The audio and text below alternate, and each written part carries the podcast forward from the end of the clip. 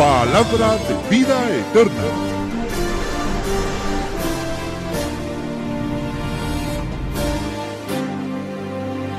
Llevando un mensaje a las misiones.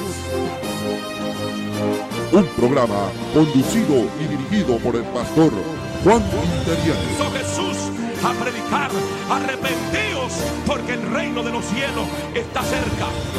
Sobre. Dios, nos dedicamos para llegando a miles de hogares alrededor del mundo a través de los programas en la radio, la televisión, los viajes misioneros y nuestra página en internet www.palabradevidaeterna.tv. Esperamos que el siguiente programa sea de bendición para su vida espiritual. Jesús. En el nombre de Jesús. Amén y amén. Tenga la bondad de sentarse, hermano. Gritando un fuerte gloria a Dios.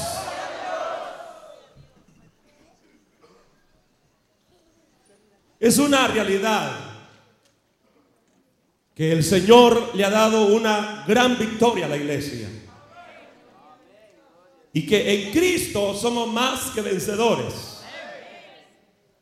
La palabra de Dios nos dice en 2 de Corintios, en el capítulo 10, versículo 4, le damos una cordial bienvenida a toda la audiencia radial y televisiva en esta preciosa hora. Para nosotros es un gran privilegio el poder llegar hasta la intimidad de su hogar. Así que un saludo muy especial a todos los hermanos y amigos de aquí de los Estados Unidos, como allá en Guatemala, en El Salvador, Nicaragua, Honduras, en Argentina y en todo lugar donde llegue esta filmación. Les enviamos desde Damascus, Maryland, un caluroso saludo en el nombre del Padre, del Hijo y del Espíritu Santo.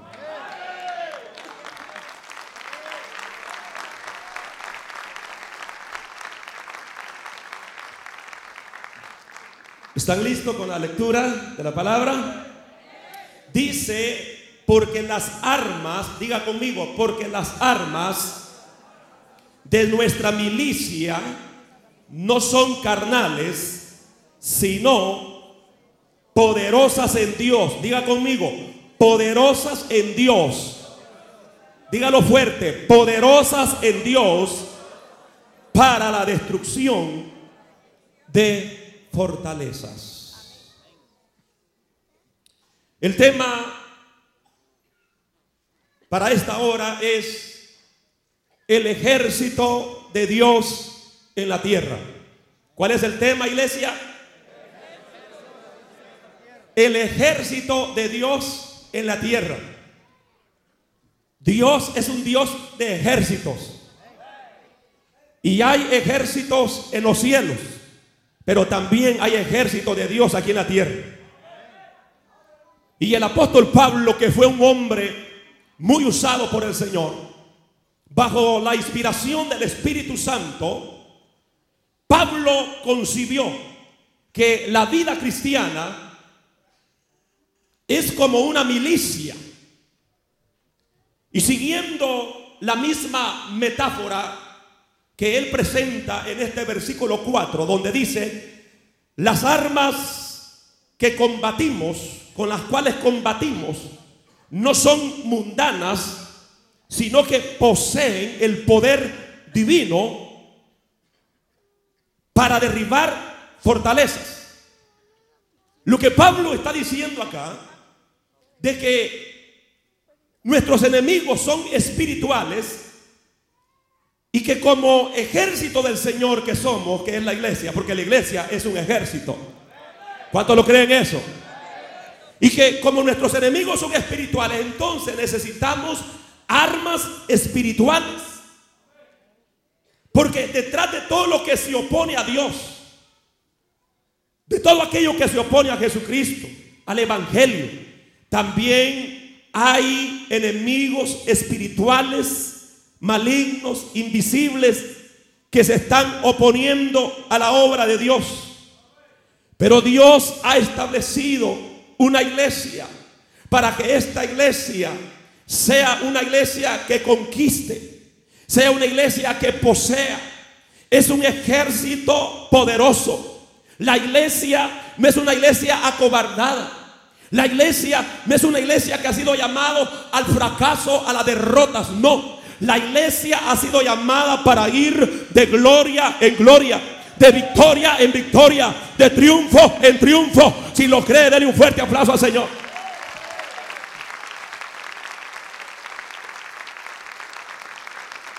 Mire hermano, hay poderosos ejércitos en esta tierra.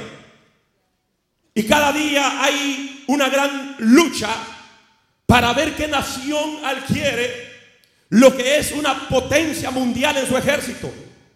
Todo lo que se mueve dentro del campo político y todo lo que vemos, hermanos, esas contiendas políticas de presidente a presidente, de nación hacia nación, todo es en pro de obtener lo que es esa jerarquía dentro del campo político, hablando a través de ejércitos, hablando a través de lo que tiene que ver cuál nación, cuál, cuál reino puede tener las armas más poderosas.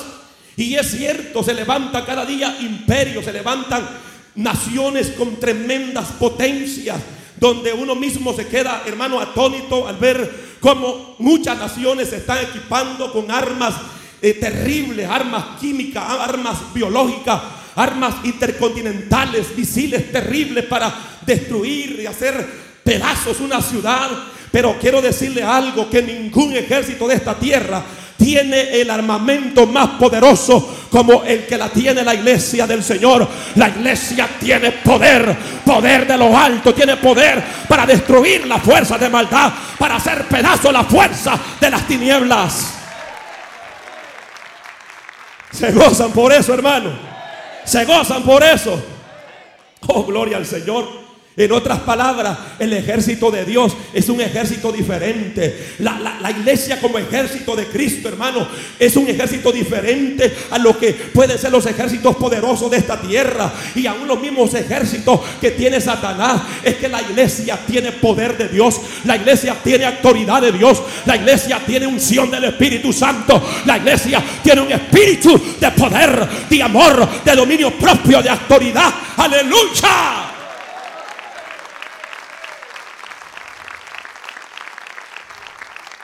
¿Cuántos creen que este ejército es poderoso? ¿Cuántos creen que la iglesia es poderosa? ¿Cuántos creen que la iglesia tiene autoridad para vencer toda fuerza del mal? Pero este ejército no es un ejército cualquiera. La iglesia no es una, no es una, una identidad común, hermano. No, no, la iglesia es un ejército diferente, es un ejército que marca diferencia, es un ejército fuera de serie. Oh, gloria al Señor. Pero ¿por qué el Señor ha levantado a este ejército? ¿Por qué el Señor ha establecido a la iglesia como ejército?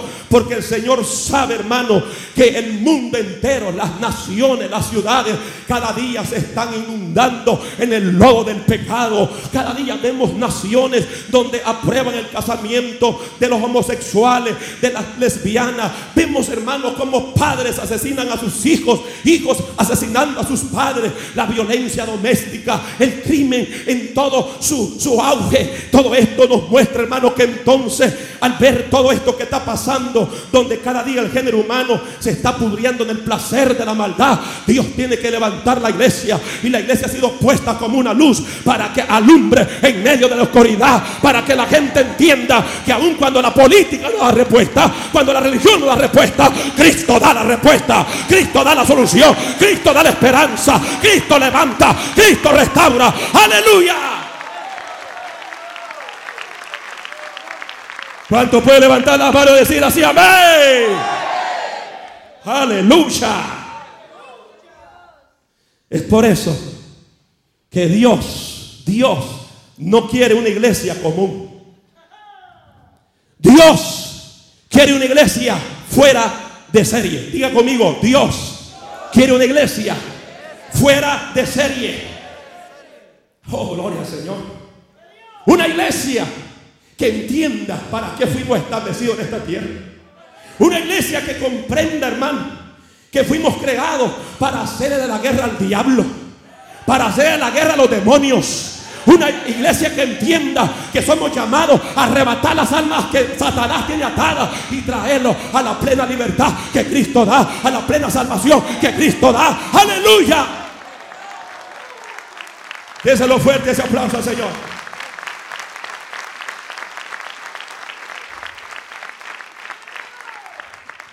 Diga conmigo, la iglesia ha sido establecida para hacerle la guerra al diablo. Para eso el Señor estableció la iglesia. Dios no estableció la iglesia, hermanos, como que, como esta plantita que tenemos acá, o como esas flores que tenemos ahí. No, no, esos son adornos y se ve bien, pero la iglesia no ha sido establecida para ser un adorno en una ciudad. La iglesia de Cristo ha sido establecida y diseminada en todas las naciones y en todos los pueblos y las ciudades para que le haga guerra al diablo, para que lo venzamos en el nombre que sobre todo nombre. Aleluya. Oh, Ramasica Maya. Oh, alaba la gloria de Dios si me estás entendiendo en esta hora. Vas a salir diferente de este mensaje. Usted no va a salir como entró. Usted que me está viendo por la televisión, usted va a terminar este programa diferente. Porque esta palabra va a revolucionar tu vida. Y ya comenzó el Espíritu Santo a hacerte entender que algo grande va a pasar en tu vida. Es que el Dios que predicamos es un Dios grande, es un Dios fuerte, es un Dios poderoso.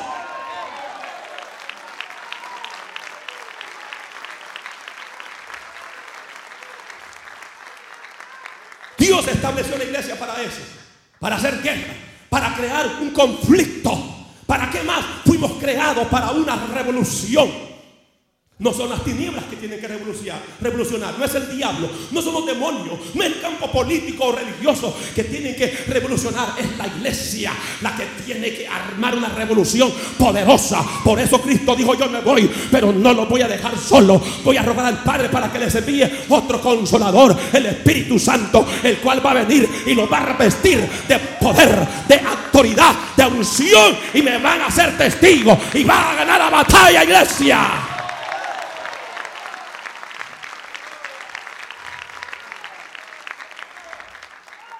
Isaías tuvo revelación de esto que estoy hablando.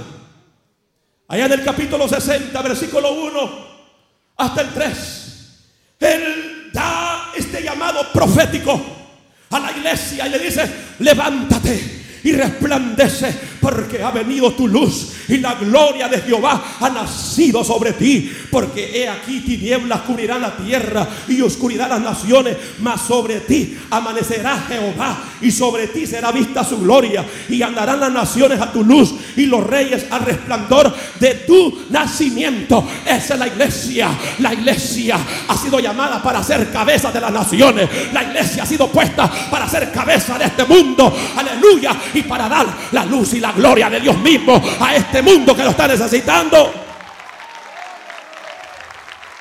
¿Cuánto lo creen conmigo? ¿Cuánto, cuánto lo creen, hermanos?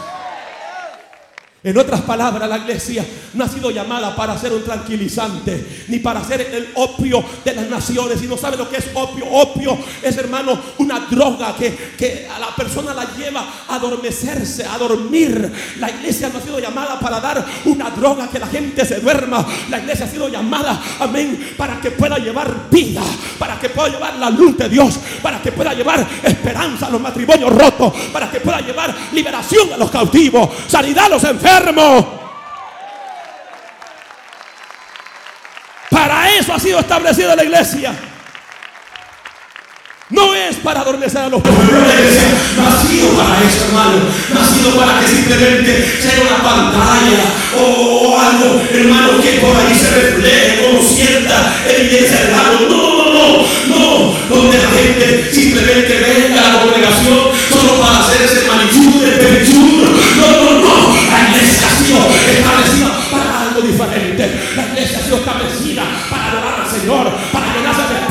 Y debemos salir de estas cuatro paredes a predicar el Evangelio de Cristo, a llevar la buena nueva de salvación. ¿Cuánto lo cree conmigo, pues? ¿Cuánto lo cree? Eso dice la Biblia. Señor le dijo a la iglesia, a sus discípulos. Mateo 28, 19, ¿cómo le dijo el Señor a sus discípulos? Ah, ir a todas las naciones. Ir, prediquen a todas las naciones. Enseñándoles que guarden todas estas cosas. Haciendo discípulos. Ir y predicar a toda criatura. La iglesia ha sido establecida para eso precisamente. Cuando una congregación, hermano, descuida este elemento fundamental, se está saliendo del cauce del propósito. La iglesia ha sido establecida para ganar almas. ¿Cuántos lo creen eso?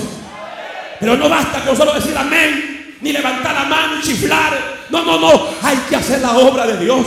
Hay que predicar. Porque ¿cómo van a creer si no hay quien les predique? ¿Cómo se van a salvar si no hay predicadores de la palabra del Señor? Pero estamos entendiendo en esta hora que aquí no hemos venido para pasar el tiempo, ni para pasar el agua, ni para sombrear. Hemos venido porque entendemos que somos parte del cuerpo de Cristo y llamados a hacer una obra poderosa, una obra extraordinaria. Únanse todo y denle fuerte esas palmas al Señor.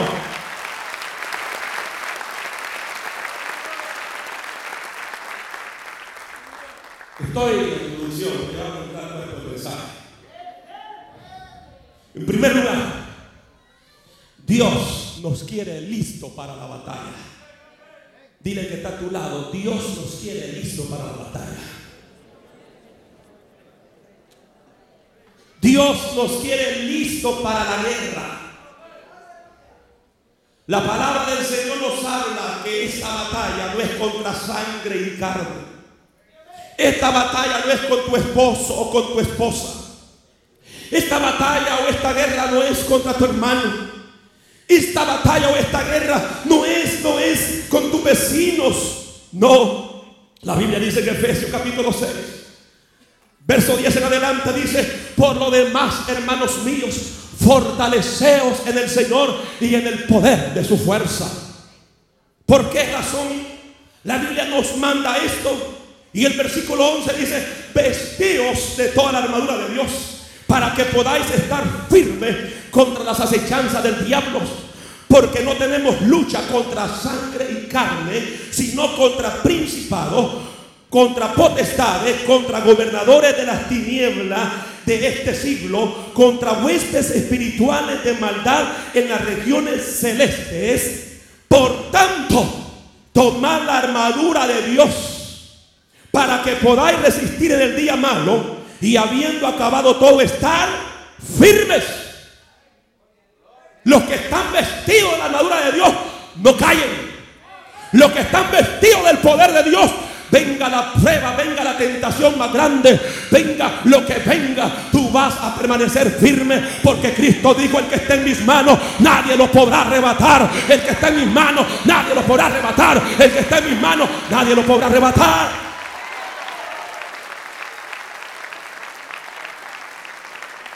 Pero es necesario estar armado. Un soldado, un soldado que vaya a la guerra sin arma, va solo a morir, va solo a fracasar.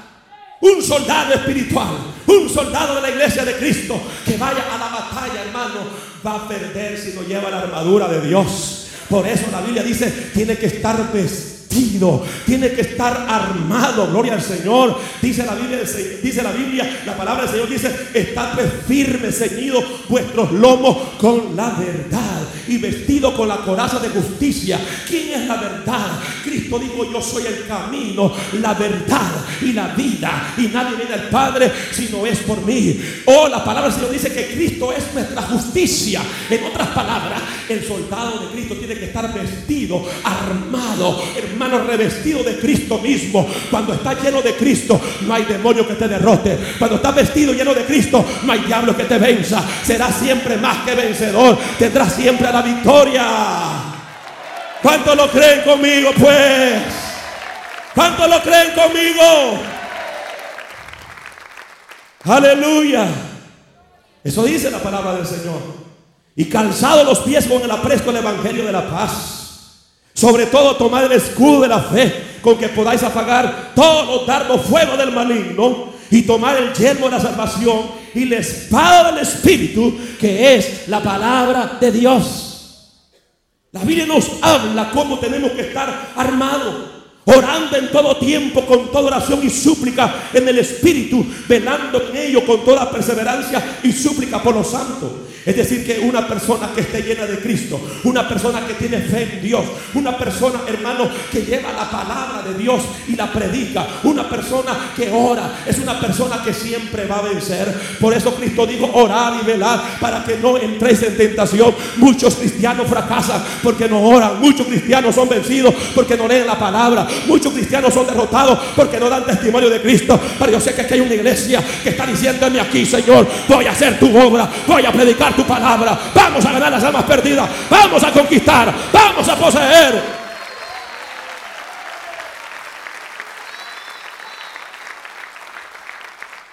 ¿Está usted en la guerra? Le pregunto. ¿Cuántos están en la guerra?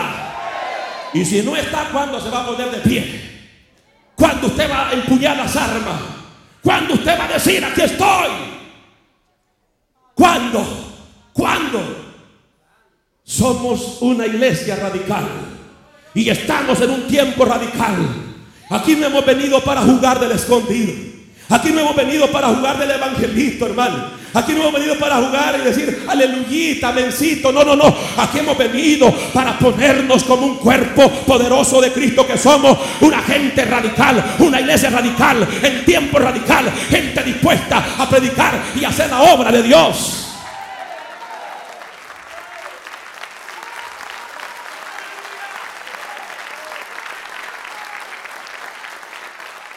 Quizás para muchos no es, no es muy, muy atrayente el pensar que estamos frente a una batalla campal, una batalla, una guerra sin tregua, porque así estamos, hermano.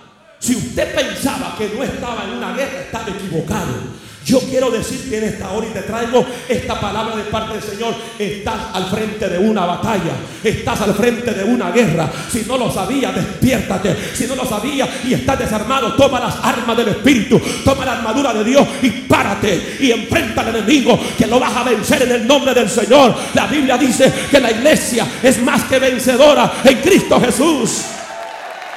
Aleluya. Aleluya. ¿Cuántos están listos para pelear?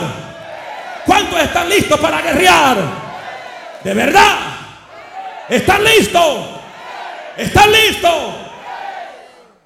Y si no están listos es el tiempo de alistarse.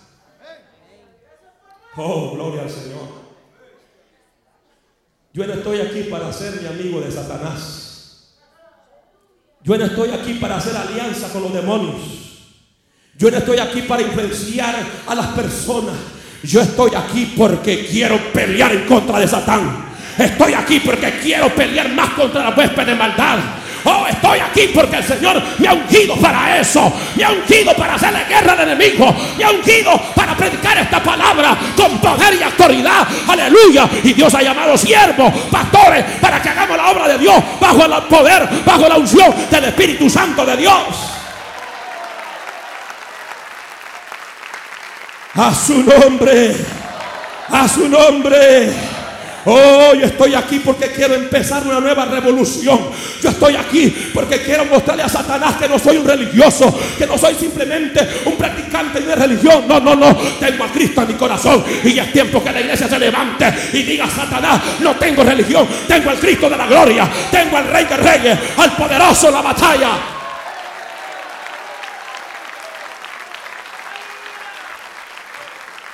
¿Cuántos quieren empezar una nueva revolución? Pastor, pero que Satanás me tiene derrotado. Usted no sabe, pastor. Si yo vine por misericordia, estoy aquí porque me trajeron una grúa. A jalón. Desde ayer comenzó el líder, mire este líder que no me deja tranquilo. Ahí está, vamos a la iglesia, vamos a la iglesia. Y véngase para la iglesia. Usted no sabe, pastor que ya no tengo fuerza. Siento que Satanás ya me venció. Que hoy sí estoy derrotado. Yo te entiendo. Yo he pasado esos momentos. El día de ayer del ayuno testificaban los hermanos que en 1990, a finales de ese año, hermanos, me llegaron luchas, pruebas, batallas. No necesariamente tú tienes que caer en pecado para sentirte que estás en fracaso. sino que son circunstancias terribles, hermanos, que llegan a tu vida. Y yo recuerdo que en esa ocasión todas las pruebas que podían haber llegado llegaron a mi vida, tribulaciones, luchas terribles, momentos donde yo deseaba echar alas y volar e irme lejos donde nadie me conociera. Y Satanás me predicaba y me decía, muchachito, si te vencí, nueve años has sido cristiano, pero esta no la vas a vencer. Esta prueba y esta tribulación no la vas a vencer. Pero sabes que el Espíritu Santo inspiró a una hermana, a una sierva del Señor de Puerto Rico y me llamó y me dice, hermano, en esta hora el Señor me dice que levante sus manos al cielo, porque la Biblia dice que usted es vencedor y la victoria ha llegado para su vida. Y en aquel momento levanté las manos llorando, amén, y le dije, Señor, aquí estoy, estoy dispuesto a hacer tu obra. La victoria llegó a mi vida. Este ministerio nació así, en medio de las pruebas, de las tribulaciones, porque mayor es el que está con nosotros.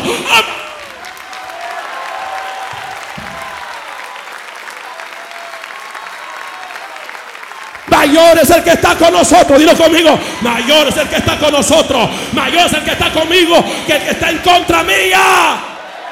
Si lo cree, alábalo pues.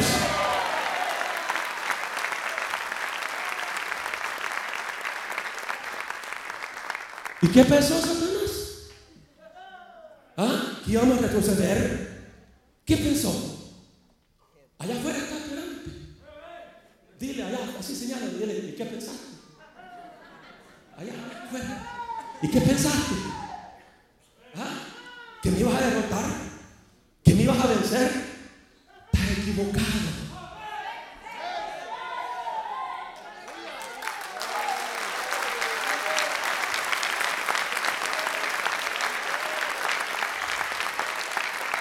Ramasonda ama y siento una gloria poderosa de Dios. Siento la unción fresca del Espíritu Santo. Siento que Dios está revolucionando tu vida. Siento que tú que llegaste en el fracaso, en la derrota, las cosas están cambiando. Porque de este lugar vas a salir en victoria. Vas a salir como uno más que vencedor en Cristo. ¡Ajalaya!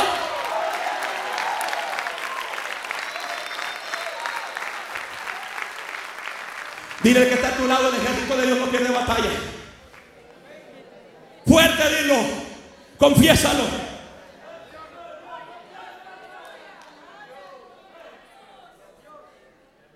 ¿Y qué, se creyó Satanás? Pastor lo está desafiando, sí lo estoy desafiando. En el nombre de Jesús. ¿Y qué pensaba Satanás de la iglesia Camino a la vida eterna? ¿Y qué pensaba Satanás de la iglesia La sangre de Cristo? ¿Ah? ¿Y qué pensaba Satanás de la iglesia pentecostal Benavides? ¿Qué pensaba? ¿Qué pensaba Satanás de la iglesia satánica? Amén. ¿Qué pensaba Satanás de la iglesia de Cristo? ¿Qué pensaba? Que nos iba a vencer, que nos iba a derrotar. Pues ahora le mandamos un recado diciéndole Satanás, te equivocaste, porque nosotros somos victoriosos en Cristo Jesús, porque las armas de nuestra milicia no son carnales, sino poderosas en Dios, poderosas en Dios. Amas, ojalá.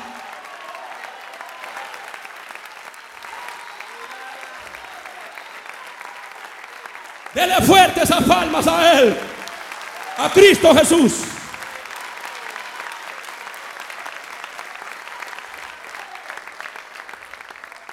¿Y en quién está fundada la iglesia, pues? ¿Ah? ¿En quién está fundada esta congregación? ¿En Juan Interiano? ¿En los oficiales? ¿Supervisores y líderes? ¿Anfitriones? No, no. ¿Y en quién está fundada? ¿En el Papa?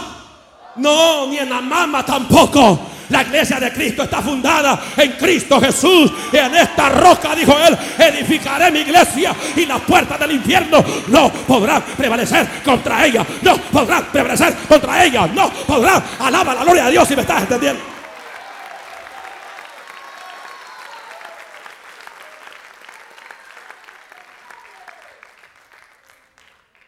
Por eso, hermano, no podemos andar con esa carita de derrota. Con esa carita fracasada, con esa carita yo no soy. ¿Ah? Hay cristianos que tienen miedo de decir que son cristianos. Cinco años llevan ya en esa empresa trabajando y los jefes, los compañeros no saben que son cristianos. Porque tienen temor, tienen miedo. Es que usted no sabe, pastor, lo perverso que son mis amigos, mis compañeros de trabajo, Mira hermano, Cristo Jesús en Mateo 16, 18, Él habla bien claro y dice, y las puertas del infierno no podrán prevalecer en contra de la iglesia. ¿Qué es lo que está diciendo? El Señor en este verso lo que está diciendo es que la iglesia no ha sido llamada a estar defendiéndose y ahí, ahí viene el diablo, ay, ahí viene. ¿Ah? No, la iglesia el Señor la estableció como una iglesia ofensiva, que no espera que el diablo venga. Que no espera que los demonios vengan, sino que se muerte hasta el mismo infierno. Porque las puertas del Hades, las puertas del infierno no pueden prevalecer. Nosotros somos llamados a meternos en esos lugares terribles, pero en el nombre de Jesús de Nazaret. Y vamos a conquistar almas y vamos a ganar almas para su gloria.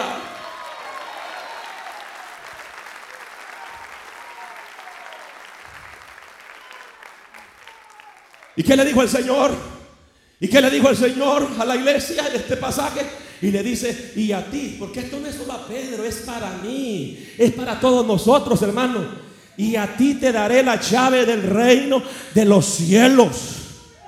¿Ah? Cuando usted le dan un auto, le dan una llave, ¿verdad que sí? Sin esa llave usted no puede usarla.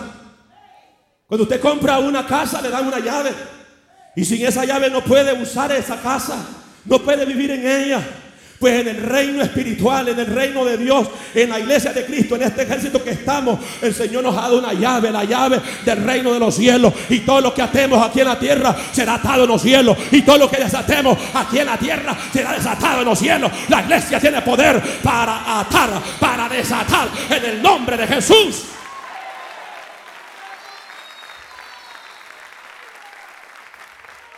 ¿Cuántos se gozan? Dile que está a tu lado, te está gozando.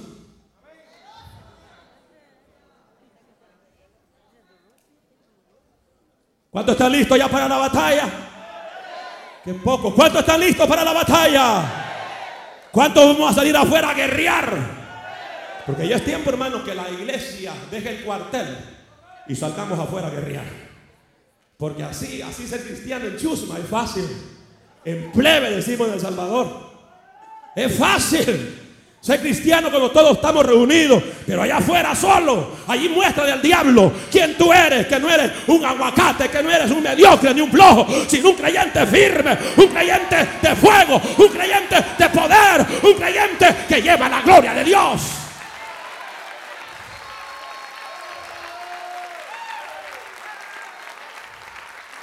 Se fueron los hermanos aguacates. Se fueron los hermanos tomates. Hermanos, come gallina, mentira del diablo. Usted no es un flojo, ni un cobarde, ni un mediocre. Usted no es un hermano aguacate, un hermano tomate o come gallina. Usted es un soldado de Cristo, del ejército de Dios. Nació para vencer, nació para triunfar, nació para conquistar.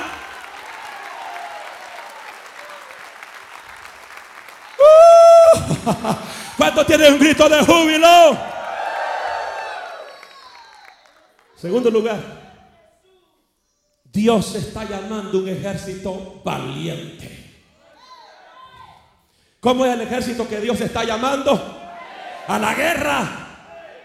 Valiente. Diga conmigo, valiente. Sí. Porque Dios no puede hacer nada con los cobardes, con los desanimados. Con esos creyentes desanimados que son como esos colchones viejos, flojos. Que usted los agarra y se los quiere echar al hombro y la agarra aquí pum, se les por el otro lado. Dios no puede hacer nada con esos tipos de creyentes. No. Dios hace cosas grandes y poderosísimas con aquellos que son atrevidos. Porque eso es valentía, atreverse. No sé si alguna vez ustedes han dicho, el pastor siempre anda metiéndose en problemas y nos mete a nosotros. Es un atrevido. Es cierto, soy atrevido. Y la visión nos lleva a eso. Porque cuando hay visión, hermano, entendemos que somos llamados a avanzar. Y que, y que los obstáculos y, todos aquellos problemas que vengan solo son, hermanos, puntos de apoyo para tener grandes victorias en Cristo. Y solo es para que se desarrolle un carácter más fuerte en nosotros. Amén, como cristianos, como hijos de Dios. Alabado sea el Señor.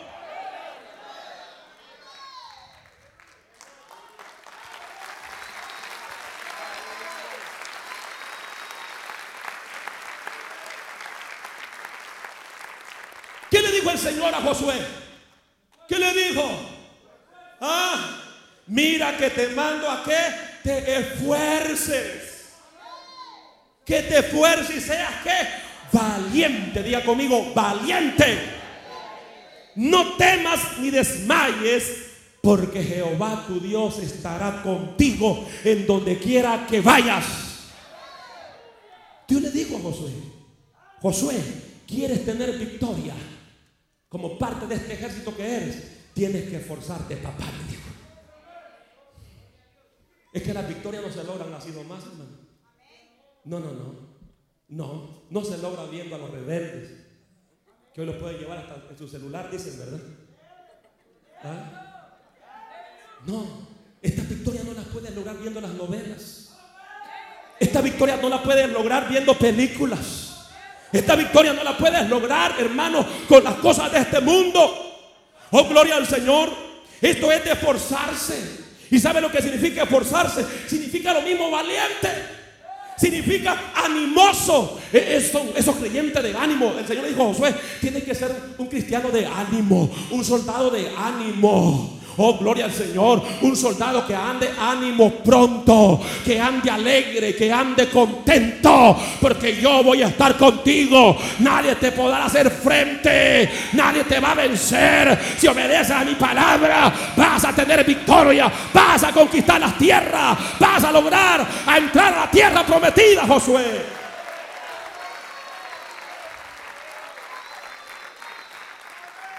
Eso es lo que quiere el Señor, una iglesia esforzada. Diga conmigo, Dios quiere una iglesia esforzada. Dios quiere también una iglesia responsable. Que sea responsable. Que todos aquellos que tenemos privilegios dentro de la congregación, que estamos ocupando una casilla en la obra del Señor, seamos gente responsable. Se fue el amén.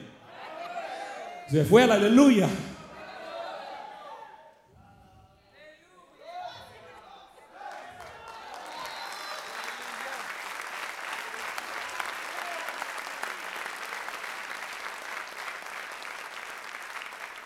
Tenemos que actuar con responsabilidad, con lo que Dios nos ha dado, hermano. Y al que más se le da, más se demandará, dice la palabra. Responsabilidad significa cumplir con el deber, cumplir con la obligación, hacer lo que se te ha mandado hacer. Y si el pastor te ordena hacer algo para el Señor, hazlo, pero es que no quiero, que lo quieras. Hello. También este ejército que Dios está llamando de gente valiente tiene que entender que el poder y el valor viene de Dios. Que nosotros no podemos, hermanos, avanzar y que no podemos nosotros conquistar ni obtener estas grandes victorias por nuestros propios méritos. No. La Biblia dice que la iglesia primitiva en unos pocos años le dio vuelta a aquel imperio que estaba dominando en aquel entonces. Pero ¿por qué? Hechos capítulo 2 revelan de que ellos esperaron en Dios, que ellos buscaron el poder, el valor a través de la oración y fueron investidos del Espíritu Santo en el día del Pentecostés y por eso esa iglesia salió con poder. No había brujos, los brujos se convertían, los sacerdotes, los curas se convertían. Oh, gloria al Señor. Es que cuando dependemos del poder y del valor de Dios, las cosas van a ser diferentes, las cosas van a cambiar, las cosas van a cambiar. ¿Cuántos lo creen conmigo?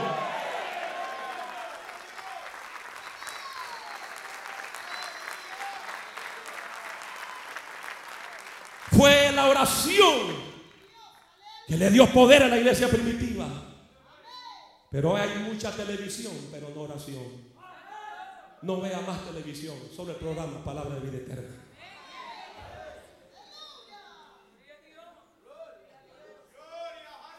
La oración da el poder al creyente. El creyente que ora vencerá en todo tiempo la tentación. El creyente que clama a Dios será un creyente de valor, un creyente de poder, un creyente que va a ir de fe en fe, que va a ir de gloria en gloria, de victoria en victoria, de triunfo en triunfo.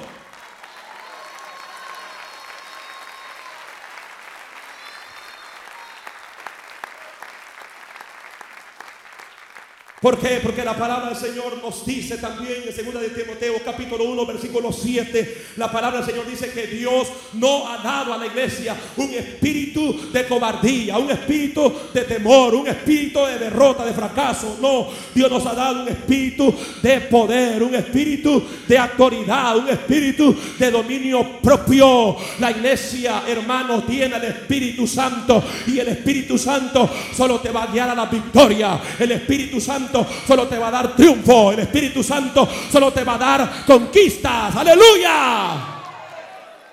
¿Cuánto lo creen? ¿Ustedes lo creen? Dios ha dado autoridad a la iglesia. Usted que estaba pensando ya renunciar a su fe. Usted que le estaba diciendo que Satanás me rindo. No. Hoy en esta noche lo va a desafiar y decir, no me voy a rendir. Pensaba rendirme pero veo que comparado a mi Cristo de la gloria, Satanás, tú eres como una mosca. El Señor solo tiene que darle un soplido a Satanás y se hace pedazo. Porque el poderoso es Cristo Jesús. Porque Dios le dio un nombre que es sobre todo nombre. Para que todo hombre se confiese y, y doblegue su rodilla ante la presencia del Señor. Y tenga la victoria total en Cristo Jesús. ¿Cuántos alaban la gloria de Dios? Aleluya. Diga conmigo, Dios me ha dado autoridad. Tenemos autoridad. ¿Qué significa la palabra autoridad? ¿Sabe lo que significa? Poder legítimo. ¿Qué significa autoridad? ¿Qué significa autoridad? Autoridad también significa una persona revestida de poder. La iglesia está revestida de poder. ¿Cuánto lo creen conmigo? Autoridad significa poderío, significa imperio. Por eso hay predicadores que dicen, en Dios levantaremos imperio. Porque para eso la iglesia, la iglesia no es para que esté debajo de todas las cosas destructoras, debajo de la política, debajo de la religión. No, la iglesia es para que esté encima. Te he puesto por cabeza y no por cola, dice el Señor. Te he puesto para que seas primero y no último. Te he puesto para que venza y no sea vencido. Te he puesto para que conquiste y no sea conquistado. La iglesia tiene poder. La palabra autoridad significa también dominación, o sea, que domina. Tú no eres llamado a ser que dominado por las circunstancias. No. Tú no eres llamado a ser llamado por las circunstancias. Tú eres llamado para dominar esas circunstancias. Tú no eres llamado para ser vencido por lo malo. Tú eres llamado para dominar eso malo, para vencer esa tentación. Hebreos capítulo 2. Si quiere, léelo conmigo. Ya voy a finalizar. Hebreos capítulo 2. Hay una palabra poderosa en el versículo 8 y 3. Eh, sí, capítulo 2, versículo 8. Y luego el capítulo 10, de ahí mismo, de esa carta, versículo 13, hay una palabra tremenda, donde la Biblia dice, todo lo sujetaste, todo lo sujetaste bajo sus pies, porque en cuanto le sujetó todas las cosas, nada dejó que no sea sujeto a él, pero todavía no vemos que todas las cosas le sean sujetas. En el capítulo 10, versículo 13, de ahí en adelante esperando hasta que ponga a sus enemigos o que sus enemigos sean puestos por estrado de sus pies. ¿Qué es lo que está diciendo acá? Estos versículos. ¿Qué es lo que dice que está esperando? Al decir que está esperando que sean puestos bajo sus pies, indica claramente que hay enemigos que no están bajo los estrados de Cristo Jesús. Y que alguien tiene que ponerlos en esa posición. Es decir, que alguien tiene que actuar y hacer. ¿Me están, entendiendo? ¿Y saben quién es esta, esta, esta, esta persona o este cuerpo que lo va a hacer? Es la iglesia de Cristo. La iglesia de Cristo ha sido llamada a poner a los enemigos de Cristo bajo el estrado de sus pies. Oh, gloria al Señor. Por eso la Biblia dice en Efesios que el Señor nos ha sentado en lugares celestiales en Cristo Jesús. Para que le demos a conocer los misterios a las tinieblas. ¿Cuáles son los misterios que la iglesia tiene que revelar en las tinieblas? ¿Sabe cuál es? Decirle al diablo, diablo, demonio, Cristo te venció en la cruz del Calvario, Cristo te derrotó en la cruz del Calvario. Estos son los misterios que la iglesia tiene que declarar. Tenemos que ir al mundo, tenemos que ir a las mismas tinieblas a proclamar que Cristo murió, pero ahí también venció al diablo, venció a los demonios, Él resucitó y Él vive. Si lo cree que Él vive, alábalo entonces. A su nombre. Yo creo que ya es tiempo que dejemos de estar intimidados, hermano.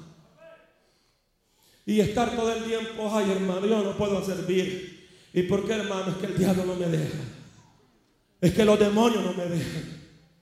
No puedo.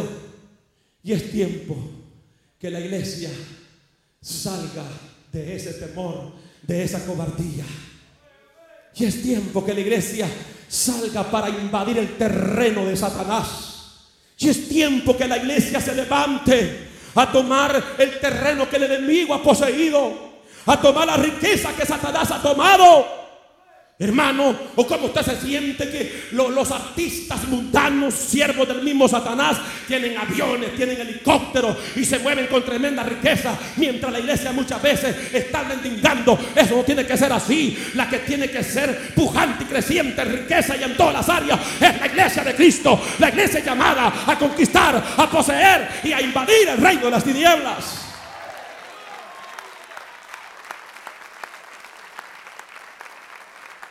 A su nombre. A su nombre.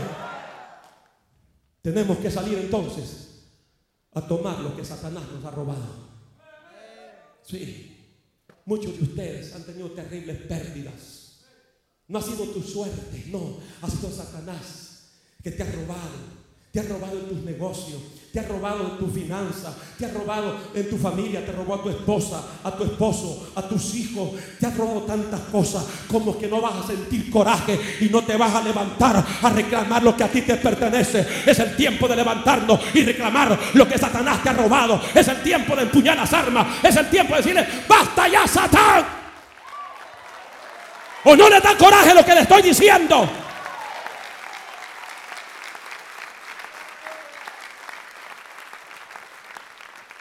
Pastor, pero es que yo soy mojado. Y usted no sabe de dónde yo vengo, allá de Jurutungo, del Cucurucho.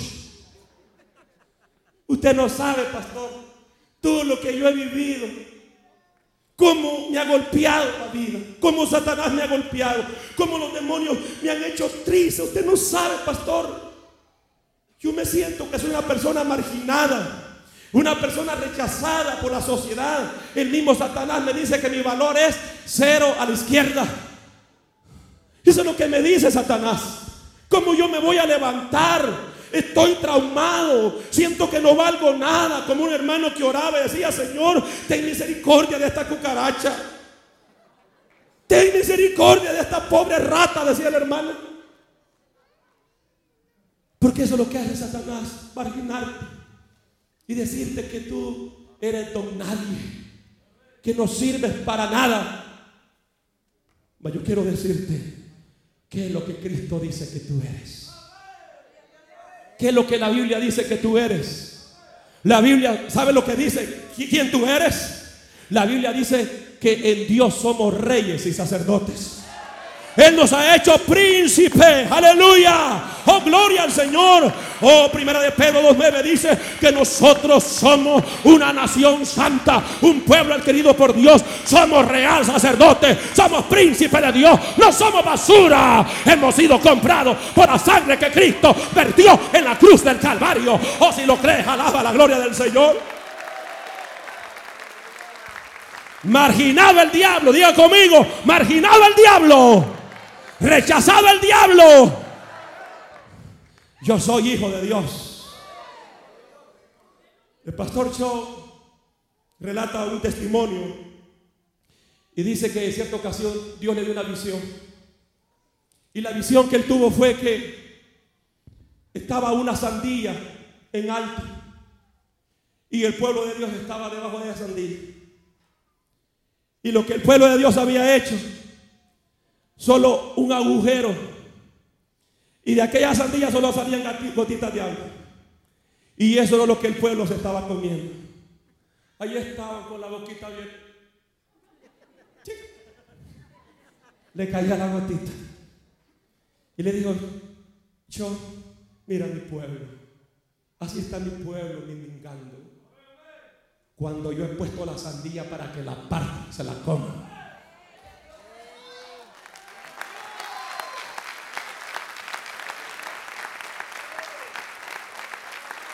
¿Cómo es que vamos a estar mendigando? Si tenemos a un Dios de riquezas, a un Dios de gloria, que Él dice, en Ageo 2.8, mía es la plata, mía, mío es el oro, dice Jehová, a Él le pertenece todo, de Jehová es la tierra y su plenitud, el mundo y todo lo que en Él habita. Tenemos a un Dios de gloria, a un Dios de riqueza.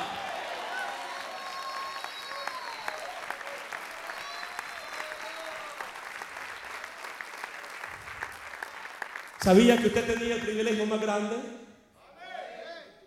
Que aún los hijos de los reyes tienen en esta tierra, los hijos de los presidentes. ¿Cómo usted sentiría ser hijo del presidente Bush? Y si no de Bush, aunque sea de Chávez. ¿Cómo, cómo usted se sentiría, pues?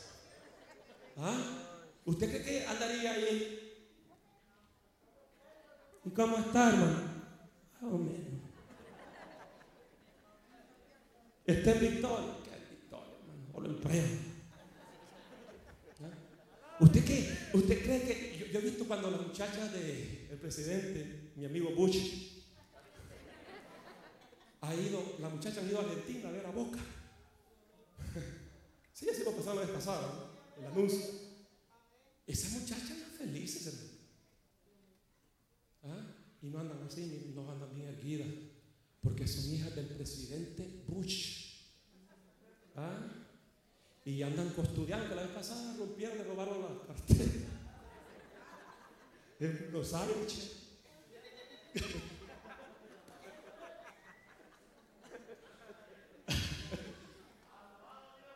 Pero, pero el detalle está que, que se sienten bien privilegiadas.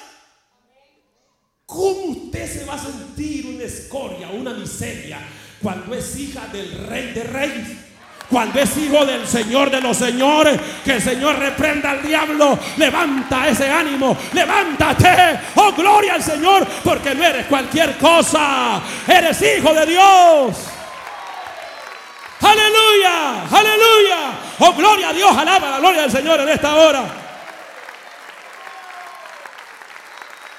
¿Cómo vas a salir de este servicio, hermano? ¿Cómo vas a salir?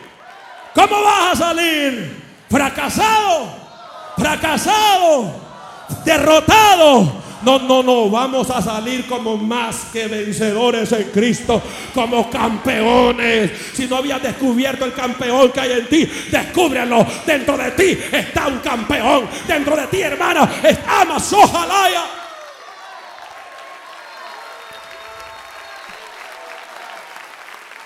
Aleluya. Que se pongan de pie los campeones en Cristo en esta hora. Que se pongan de pie y comiencen a alabar a Dios como nunca lo han alabado.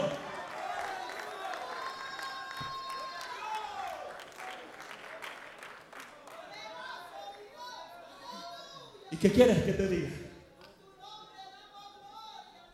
No se muevan, que este es el momento más crucial. No hay permiso para moverse.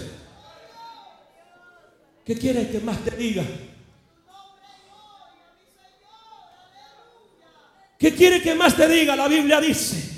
En Lucas 10, 19, he aquí os doy potestad para hollar serpientes y toda fuerza del mal. Hoy ninguna fuerza del mal del enemigo lo va a poder hacer daño, dice la Biblia. Por eso fue que David venció. Porque David le dijo aquel gigante Goliat, tú vienes contra mí con espada y jabalina, pero yo vengo contra ti en el nombre de Jehová. Y Jehová te va a entregar en mis manos. Te voy a arrancar la cabeza, cabezón, le dijo.